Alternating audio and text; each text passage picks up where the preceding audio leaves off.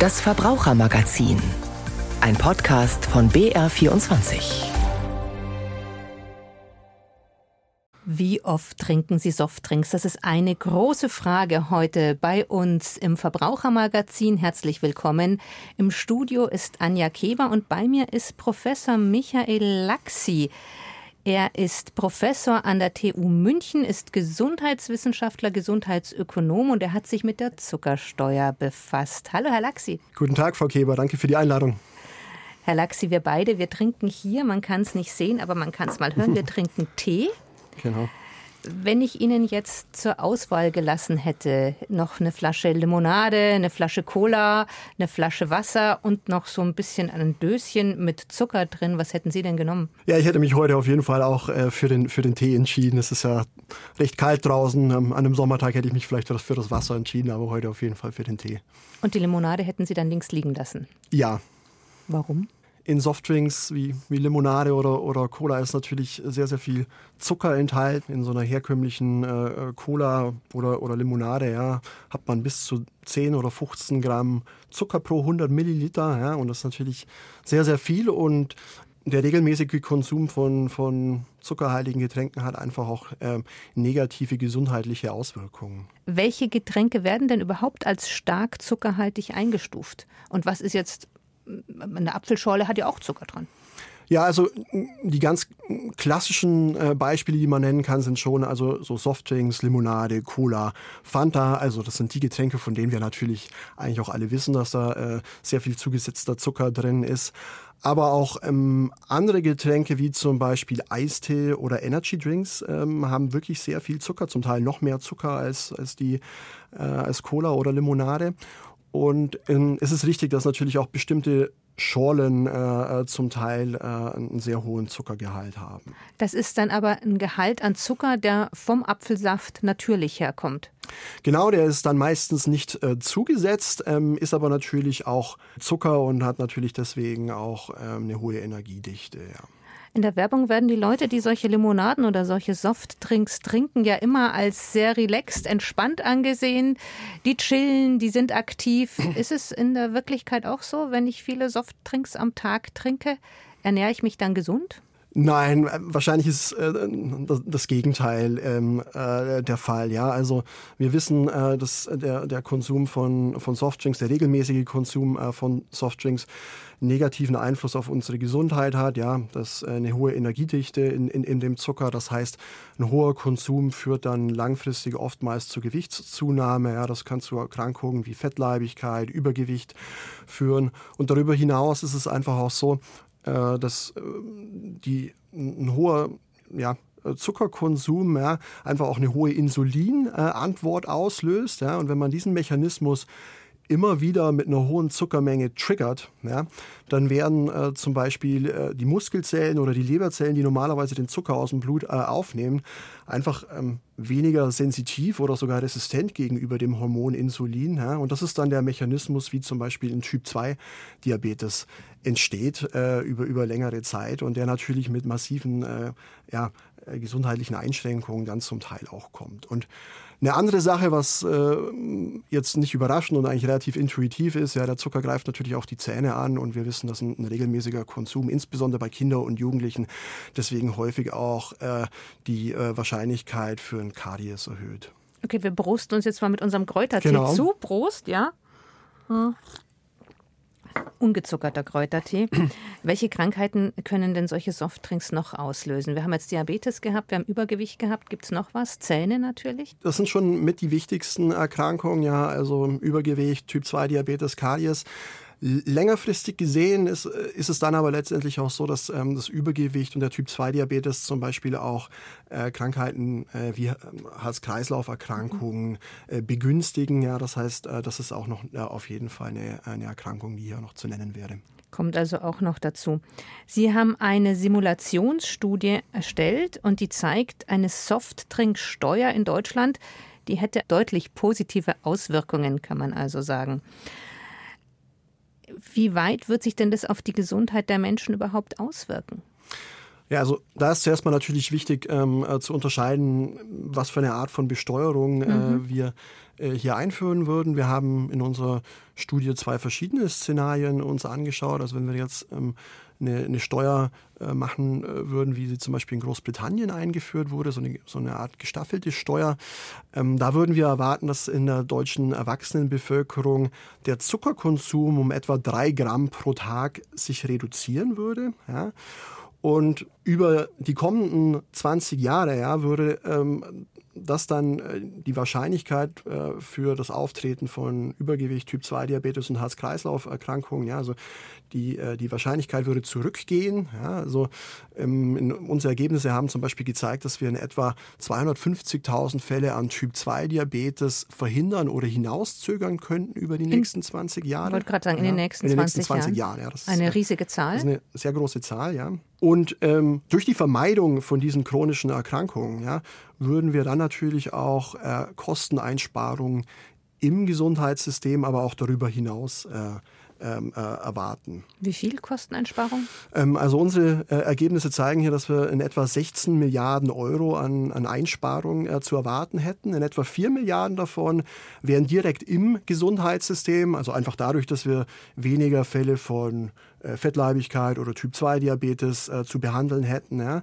Und die äh, restlichen Einsparungen, die würden über sogenannte, über die Vermeidung von sogenannten Produktivitätsverlusten äh, erreicht. Ja.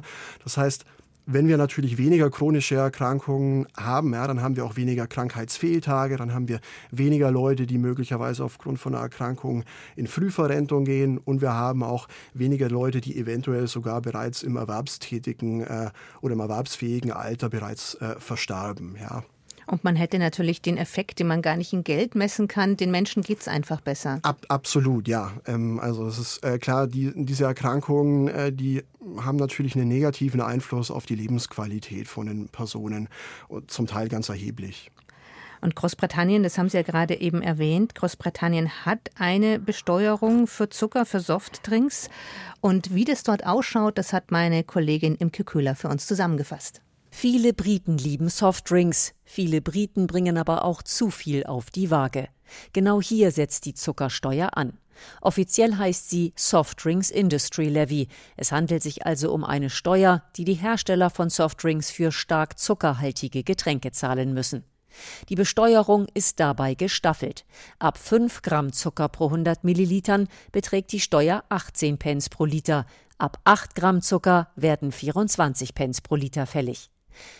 Action on Sugar macht sich für genau solche staatlichen Eingriffe stark. Die Organisation besteht aus Ärzten und Wissenschaftlern, die vor den negativen Folgen eines zu hohen Zuckerkonsums warnen. Die Steuer sei hilfreich, sagt Mary Brown, die Sprecherin von Action on Sugar. The sugar tax had a big impact. It's a policy that we would say is really successful in the UK. Die Zuckersteuer hat eine große Wirkung gezeigt. Diese Strategie ist in Großbritannien wirklich erfolgreich. Sie stellt für die Getränkehersteller einen großen Anreiz dar, den Zuckergehalt zu reduzieren, um die Steuer zu vermeiden. Eine Studie der Cambridge University legt nahe, dass die Zuckersteuer die Fettleibigkeit bei 10- und 11-jährigen Mädchen um 8 Prozent verringert hat. Die Zuckersteuer ist nur ein Teil eines ganzen Pakets, mit dem die Regierung gegen Übergewicht vorgehen will.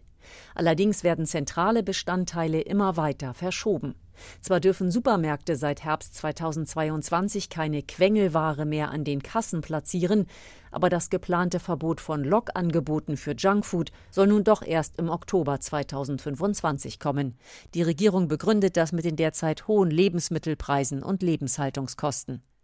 Bei den Log-Angeboten geht es unter anderem um die Buy One Get One Free Angebote, bei denen man zum Beispiel beim Kauf einer Tafel Schokolade eine weitere umsonst bekommt.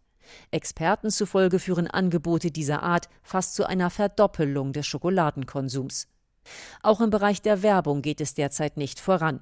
Geplant war, dass ungesunde Lebensmittel im Fernsehen erst ab 21 Uhr beworben werden dürfen und online gar nicht mehr. Auch dieses Gesetz ist auf Oktober 2025 verschoben worden. Mary Brown ist empört. Das ist wirklich schockierend. Das wäre ein Meilenstein gewesen. Die Begründung, dass die Lebensmittelindustrie mehr Zeit benötigen würde, um sich vorzubereiten, hält Mary für vorgeschoben. Sie ist der Meinung, dass die Regierung den Lobbyisten gegenüber eingeknickt ist. Das glaubt auch Henry Dimbleby. Der Autor mehrerer Kochbücher und Mitbegründer der Schnellrestaurantkette Lion war einst Berater des Ministeriums für Landwirtschaft und Ernährung. Er sollte beim Kampf gegen das Übergewicht helfen, hat schließlich aber aufgegeben. Er wirft der Regierung Versagen vor. Winston Churchill described Winston Churchill hat die Gesundheit der Nation als ihr größtes Kapital bezeichnet. Die Rolle von Regierungen ist es einzugreifen, um Probleme zu beseitigen. Aber die moderne konservative Ideologie ist, dass man alles laufen lassen kann, ohne je einzugreifen. Das wird dem Land sehr schaden, wenn sich das nicht ändert. Dimbleby ist sich sicher, dass auf das britische Gesundheitssystem gigantische Kosten zurollen. In England ist unter den 10- und 11-Jährigen schon heute mehr als jedes fünfte Kind fettleibig. So, das war ein Beitrag meiner Kollegin Imke Köhler aus London. Wenn wir auch so eine Zuckersteuer auf Softdrinks hätten, was würde denn dann die Flasche Cola bei uns kosten oder die Flasche Limonade? Was, wie viel teurer wäre die denn dann? Das hängt natürlich ganz spezifisch äh, von dem Besteuerungsmechanismus ab, den man einführen ja, würde. Ja. Wenn man jetzt äh, mal das einfachste Beispiel herausgreifen, eine, eine pauschale Besteuerung um, um 20 Prozent. Also 20 Prozent, das ist so der Steuersatz, den die WHO auch als, als Minimalsteuersatz zum Beispiel äh, äh vorschlägt. Da wäre es dann so, dass eine Flasche Cola, die im Moment etwa einen Euro kostet, ähm, danach einen Euro 20 äh, kosten würde. Ja, und bei so einem gestaffelten Modell, da ist es natürlich so ein, so ein bisschen komplizierter, da hängt es dann davon ab, wie hoch eben der Zuckergehalt von dem mhm. Produkt ist. Ja, wir haben es gehört, in, in Produkten, äh, wo, äh, wo eben mehr als 8 Gramm äh, Zucker pro 100 Milliliter drin sind, dann würde, würde ein höherer Besteuerungssatz, ich glaube 24 äh, Pence, äh, anfallen, wohingegen bei einem Zuckergehalt von äh, 5 bis 8 Gramm pro 100 äh, äh, Milliliter eben ein niedriger Besteuerungssatz von, von, von 18 Pence. Ja, also da wird es dann so ein bisschen äh, komplizierter, aber das sind in etwa die Größenordnungen, über die äh, wir hier sprechen. Was wäre denn Ihr Traum, nachdem Sie diese Studie gemacht haben? Was wäre Ihre Traumbesteuerung? Naja, also bei, bei Traumbesteuerung, ähm, da, da, muss man natürlich, man, man, muss überlegen, wie können wir, also meine Überlegung als, als, als Gesundheitswissenschaftler, wie können wir eine Steuer gestalten, dass sie einen möglichst äh, großen gesundheitlichen Nutzen bringt. Ja? Und da ist es schon so, dass auf jeden Fall so ein gestaffeltes Modell äh, vermutlich zu präferieren ist, so wie die äh, Briten das eingeführt haben. Einfach weil es natürlich dann nicht nur das Produkt zum Teil teurer macht und dadurch weniger attraktiv für den Verbraucher, sodass es äh, weniger konsumiert, sondern einfach auch einen Anreiz für die Hersteller setzt, weniger Zucker in die Produkte zuzusetzen. Ja. Und das ist auch wirklich, das funktioniert. Wir haben zum Beispiel in Großbritannien gesehen, dass nach Einführung dieser gestaffelten Herstellerabgabe der durchschnittliche Zuckergehalt in den Softdrinks wirklich um fast 30 Prozent gesunken ist. Ja, das heißt, da haben wir auch einen Effekt, wo es gar nicht so stark auf den Verbraucher selbst ankommt, ja, sondern er kriegt möglicherweise sogar das Produkt zum gleichen Preis mit ein bisschen weniger äh, Zucker. Das mag er vielleicht äh, äh, auch, auch gar nicht. Und ähm, vor dem Hintergrund äh, denke ich, dass äh, so, eine, so eine gestaffelte äh, Besteuerung so das, das intelligenteste Steuermodell äh, zum Beispiel auch für Deutschland sein könnte, um einen, einen, einen größtmöglichen gesundheitlichen Nutzen für die Bevölkerung eben äh, zu sehen.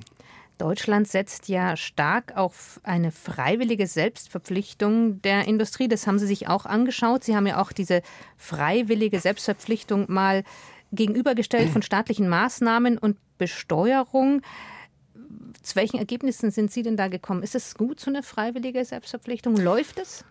Ja, also ich glaube, die, die einfache Antwort bisher nicht oder, oder, oder nicht gut. Ja, also in der nationalen Reduktionsstrategie, äh, da hat sich eben die Industrie äh, so ein Selbstverpflichtungsziel äh, gegeben, den, den Zucker, Salz und Fettgehalt in Fertigprodukten zu reduzieren. Ja, ein Selbstverpflichtungsziel war hier eben den Zuckergehalt in Softdrinks um 15 Prozent zwischen 2015 und 2025 zu reduzieren. wir haben hier mal eine Evaluation gemacht, ähm, wie viel äh, Zucker reduziert wurde bis 2021 und haben gesehen, dass es eben nur zwei Prozent waren. Nicht so viel? Nicht so viel, ja. Und von dem her kann man, glaube ich, schon sagen, dass diese freiwillige Selbstverpflichtung ähm, nicht funktioniert oder nur sehr eingeschränkt. Man muss aber ehrlicherweise auch sagen, es ist nicht wirklich überraschend, weil wir das das ist das, was wir im Ausland auch schon gesehen haben. Andere Länder, die das äh, probiert haben mit der, Selbst, äh, mit der freiwilligen Selbstverpflichtung, sind da eben zu ähnlichen Ergebnissen gekommen. Also das ist nicht eine Strategie, die man jetzt fahren sollte also von, von dem, was wir bisher wissen, funktioniert es nicht oder nicht gut. Und ähm, wenn das jetzt nicht so ist, dass wirklich über die äh, kommenden äh, zwei Jahre nochmal massiv hier an, an Zuckergehalt irgendwie so reduziert wird, äh, muss man auch sagen, dass diese Strategie auch gescheitert ist. Und dann äh, wäre es natürlich, ähm, muss man darüber nachdenken, welche andere Schritte man gehen könnte. Und ich denke, hier wäre zum Beispiel auch eine Besteuerung wie wir sie zum Beispiel in Großbritannien äh, gesehen haben, durchaus äh, ein, äh, ein, Lenkungsinstrument, ähm, das man sich überlegen sollte. Wie ist es denn mit zuckerhaltigen Getränken? Können die süchtig machen? Oder ist es ein Grund dafür, dass viele Leute, die eigentlich wissen, ich sollte das jetzt nicht trinken, es ist mhm. jetzt nicht so gesund, ist es eine Art Sucht oder eine Art Gewohnheit? Ja, also das Suchtpotenzial von zuckergesüßten Getränken oder von, von Zucker ganz generell, das wird auch in der Wissenschaft sag ich mal, relativ kontrovers diskutiert. Ich glaube, das ist vor allem auch so ein bisschen eine Definitionssache. Ja. Also was wir auf jeden Fall wissen ist, wenn wir äh, Zucker oder zuckergesüßte Getränke zu uns nehmen, das setzt in dem Sinne erstmal Belohnungssysteme im Gehirn frei. Also da wird zum Beispiel äh, Dopamin freigesetzt, das heißt, das ist so ein Glücksgefühl, da, da fühlen wir uns gut damit. Und damit passieren da ähnliche physiologische Prozesse, wie wir sie zum Beispiel bei anderen Suchtmitteln wie Nikotin oder Alkohol auch sehen. Ja? Und manche Personen ähm, empfinden dann in dem Sinne wirklich auch eine, eine, Art Sucht nach, nach zuckergesüßten Getränken, insbesondere wenn sie sehr viel und sehr häufig ähm, konsumieren. Ja? Und ja, anekdotisch kann man das vielleicht irgendwie auch bei, bei Kindern beobachten. Jeder, der Kinder hat und äh, schon mal gesehen hat, wenn die sehr, sehr viel Zucker zu sich nehmen, da kommen die in so eine Art Zuckerrausch, ja, wo die so ein drehen bisschen. Durch. Äh, die drehen durch, die werden unkontrolliert. Ähm, das ist auf jeden Fall, ähm, also Zucker hat schon starke ähm, e-, Effekte dahingehend. Und was, was auch ganz äh, wichtig ist ähm, in dem Kontext, ist, der, der menschliche Körper kann mit flüssigem Zucker, also wie er in, in Softdrinks vorliegt, eben so ein bisschen weniger gut umgehen als mit Zucker, den wir in festen Nahrungsmitteln aufnehmen. Ja. Ähm, das, das, führt, das hängt einfach damit zusammen, dass wir ein bisschen weniger gut registrieren, dass da sehr viel Zucker und Energie äh, dann eben auch in dem Getränk drin ist und einfach ähm, deutlich später zu dem Sättigungsgefühl dann kommt. Ja. Jetzt fassen wir mal alles zusammen, was ich jetzt von Ihrer Studie ähm, behalten habe und Sie ergänzen noch ein bisschen. Also mit einer Besteuerung von stark zuckerhaltigen Getränken, da reden wir von Limonaden, Cola etc., könnten wir in den nächsten 20 Jahren 16 Milliarden Euro einsparen. Korrekt. Check, okay. Wir würden weniger Krankheiten haben im Fall von Diabetes. Korrekt, ja. Übergewicht. Jawohl. Und daraus resultierenden Herz-Kreislauf-Krankheiten. Genau, ja. Und das mit der freiwilligen Selbstverpflichtung hat nicht so ganz geklappt. Also man bräuchte eine Besteuerung ähnlich wie in Großbritannien. Genau, also das mit der freiwilligen Selbstverpflichtung hat bisher nicht gut äh, funktioniert. Und ja, eine Besteuerung wäre deswegen wirklich auch ein Instrument, was man, was man sich als nächsten Schritt auf jeden Fall überlegen sollte und was äh, möglicherweise auch angebracht wäre. Ja. Jetzt, bis es aber zu einer Besteuerung kommt, was könnte man denn jetzt als einzelne Verbraucherin, als einzelner Verbraucher machen? Wie könnte ich jetzt denn sagen, was für eine Alternative gibt es denn zu zuckerhaltigen Getränken? Ja, also wenn man jetzt von zuckergesüßten oder zuckerhaltigen Getränken wegkommen will, ähm, die gesündesten Alternativen, äh, die man hat, sind auf jeden Fall Wasser, ja, also Mineralwasser, Leitungswasser, aber zum Beispiel, ja, äh, wir konsumieren oder haben hier gerade ungesüßten äh, Tee bei uns. Das sind ja, der ist auch sehr lecker. Ich weiß nicht, steht bei Ihnen noch drauf, was für einer es ist? Irgendwie so, so Kräuter, ne? Ähm, ja, ähm, ähm genau. Also äh, Kräutertee, ähm, das mhm. sind sicherlich äh, mit die gesündesten Alternativen, auf die wir umsteigen können. Es ist sicherlich auch äh, vertretbar in, in, in Maßen auch mal, äh, sage ich mal, ähm, dünn vermischte Schorles irgendwie zu trinken. Ja, also wenn man jetzt ein Glas Wasser hat und da einen ganz kleinen Schuss äh, Apfelsaft zusetzt, wenn man das zwischendurch wenn, ja, einfach braucht, dann ist das sicherlich aber auch die bessere Alternative, als jetzt ein Glas Cola zu trinken. Kann ja. denn so eine Umgewöhnung einfach gelingen? Ja, also so eine Umgewöhnung ist schwierig. Also wir wissen alle, ähm, die, die, die Umstellung von Lebensgewohnheiten, von, äh, äh von insbesondere auch von Ernährungsgewohnheiten äh, ist schwierig. Jetzt ist Anfang Januar, wahrscheinlich äh, hat die Hälfte von uns irgendwelche Vorsätze auch schon Jahres, äh, Neujahrsvorsätze über Bord äh, geworfen. Ähm, und ich bin auch kein Ernährungsberater, der jetzt äh, wirklich die allerbesten Tipps hat, äh, wie jeder von Ihnen individuell äh, hin zu weniger äh, zuckergesüßten Getränken kommt. Ich glaube, ein ganz wichtiger Aspekt, den wir hier auch ähm, beachten sollten aus gesellschaftlicher Perspektive ist, ja, dass wir aber den Fokus nicht immer nur auf das äh, Verhalten von Individuen legen und den schwarzen Peter immer den Verbraucherinnen äh, letztendlich zusenden, sondern dass wir auch wirklich überlegen, wie können wir strukturelle ähm, Änderungen einleiten, so dass wir auch gesündere Ernährungs- und Lebensumwelten haben, die es uns einfach auch erleichtern, dann weniger zuckergesüßte Getränke zu konsumieren oder auch ganz grundsätzlich äh, eine gesunde Ernährung zu haben. Ja. Und eine Besteuerung wäre quasi eine solche Erleichterung, genau. weil ich dann einfach auch mal zu günstigeren Getränken greifen würde und nicht zu den teureren Getränken, die mir auch schon ein bisschen zeigen, oh, da ist eine Steuer drauf, das kann gar nicht so ganz gesund sein für mich. Genau, das wäre zum Beispiel ein Effekt. Oder durch die Anreizsetzung, wie wir vorher gehört haben, ist möglicherweise dann einfach auch weniger Zucker in dem, äh, in dem Softdrink Drink drin, zu dem ich möglicherweise trotzdem greife. Ja, also das, das wäre so äh, eine Maßnahme, aber zum Beispiel ähm, auch ja, verbindliche Qualitätsstandards äh, für Verpflegung in Kitas, Schulen, öffentlichen Einrichtungen. Das könnte eine Maßnahme sein.